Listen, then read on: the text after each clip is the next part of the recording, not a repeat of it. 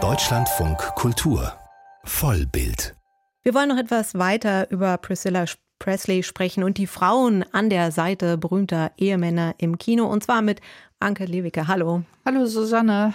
Ja, wenn ich sage die Frau an der Seite berühmter Ehemänner, dann ist die Position der Frau ja eigentlich schon markiert, oder? Also als inhaltlich und visuell. Bleibt da noch Spiel- und Entwicklungsraum? Ja, du hast schon recht. Das ist eine ganz schön undankbare Rolle, wenn man damit nichts mit anfangen darf. Also eigentlich muss die Regie doch irgendwie Stellung beziehen, damit es nicht langweilig wird und einfach nur, und dieses Narrativ haben wir schon so häufig gesehen, die Erstarrung von Frauen festzuhalten, wollen wir doch auch nicht mehr. Also ich kann kein Korsett mehr in Großaufnahme sehen. Da muss jetzt mal was anderes kommen.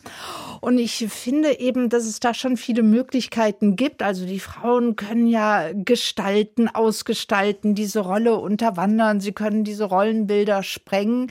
Also da kann das Kino noch ziemlich viel erzählen. Und wir hatten ja, du hast die Titel eben auch schon erwähnt, Maestro und Ferrari. Über die Filme haben wir ja auch kürzlich in Vollbild gesprochen. Und da ist uns doch auch schon aufgefallen, dass uns diese Frauen eigentlich mehr in Erinnerung geblieben sind. Also erstmal so, beide Frauen leiden an ihren Männern.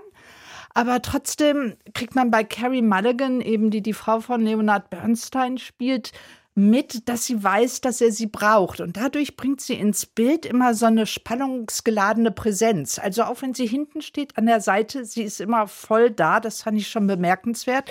Mal sehen, ob sie dafür einen Golden Globe bekommt. Und ich fand auch Penelope Cruz als Frau von Ferrari klar, dieser Mann geht fremd, aber sie leitet die Geschäfte und dadurch gibt es dann auch noch mal ein ganz anderes Machtverhältnis. Also ich glaube, wenn man diese Frauen noch mehr ausgeleuchtet hätte, noch mehr zum Zuge gekommen lassen hätte, dann wären das super Filme geworden. Ja, bei den beiden Filmen, die du erwähnt hast, ist ja auch der Titel schon Programm. Da geht es um die Männer. Ein anderer Film, der mir noch einfällt, wäre Napoleon. Auch da geht es natürlich um den Feldherrn, aber auch da ist es ja fast die Frau, die eigentlich zur Hauptfigur wird, weil sie ja Napoleon doch ganz schon gut im, im Griff hat. Ähm, und auch sie ist ja irgendwie so eine schillernde Figur. Also nicht nur im Gefängnis äh, da der, des Schlosses von Napoleon.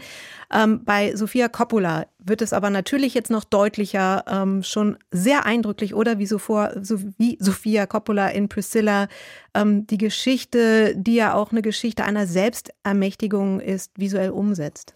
Ja, ich finde, das ist wie so eine stille Rebellion. Also Graceland ist ja erstmal auch so ein Sehnsuchtsort. Boah, das Reich, was Elvis eigentlich erschaffen hat. Dann bekommt sie aber mit, dass Elvis gar nicht in diesem Reich lebt, weil er ja immer weg ist. Er ist ja eigentlich die große Leerstelle. Aber sie darf dieses Reich auch nicht beleben. Also er behandelt sie ja wie so ein Stück Dekoration, wie ein Möbelstück. Und ich finde das so schön, wie der Film das so erstmal auch mit dem Licht so einfängt. Da ist immer so, ja, so gedämmtes Licht. Die Gesichter sind im Halbschatten. Das macht so Sinn.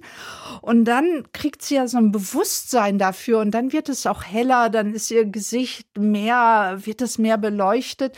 Also das finde ich macht Sophia Coppola schon ganz gut. Und auch dieses Spannungsfeld, dass sie eigentlich Elvis liebt, aber weiß, sie können kein gemeinsames Leben führen.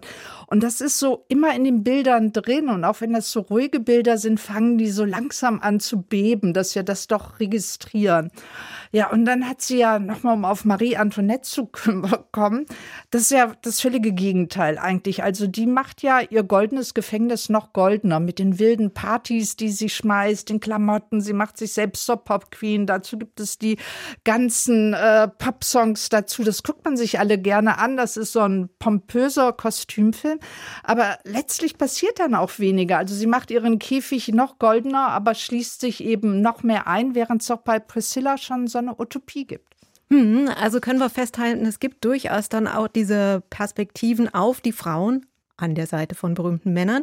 Ähm, andere Filme wären noch äh, Jackie, die First äh, Lady und Spencer. Und bei allen geht es ja darum, dass die Frauen eigentlich mehr sein wollen als diese Frau an seiner Seite. Sind nicht unbedingt Emanzipationsgeschichten, aber doch Geschichten von Frauen, die versuchen, sich ihren eigenen Platz zu erobern. Wie weit ist das Kino da mit seiner Entdeckungsreise dieser Perspektive deiner Meinung nach? Ja, also bleiben wir mal bei Jackie. Das fand ich schon ganz schön imponierend, wie Pablo Larraín das erzählt hat. Also ich meine, da ist ja nicht nur die Frau an der Seite, da gibt es ja auch schon den Begriff der First Lady. Und diese Rolle hat sie doch erstmal, so der Film, auch ziemlich gut ausgefüllt. Also das Weiße Haus hat sie eben zu ihrem Weißen Haus gemacht. Sie führt die Journalisten durch. Und dann spielt das Ganze ja kurz nach dem Attentat immer in so Rückblenden und sie erzählt ihre Geschichte eben dem Journalisten. Und wir sehen eben diese Frau, die äh, eben das rosa Kleid mit den Blutflecken bewusst anbehält, damit hier auch die Leute sehen, was für ein Leid sie erfahren hat. Und dann geht es ja auch darum, dass sie sich so ihren Platz in der Geschichte erobern will.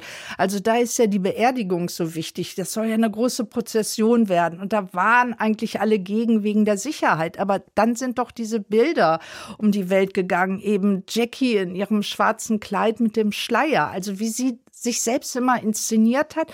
Und gleichzeitig erzählt Pablo Larraín das ja auch so, als eine Frau, die jetzt Angst hat, diese Rolle zu verlieren und noch nicht weiß, welche Rolle jetzt auf sie zukommt. Also das fand ich schon sehr eindrücklich.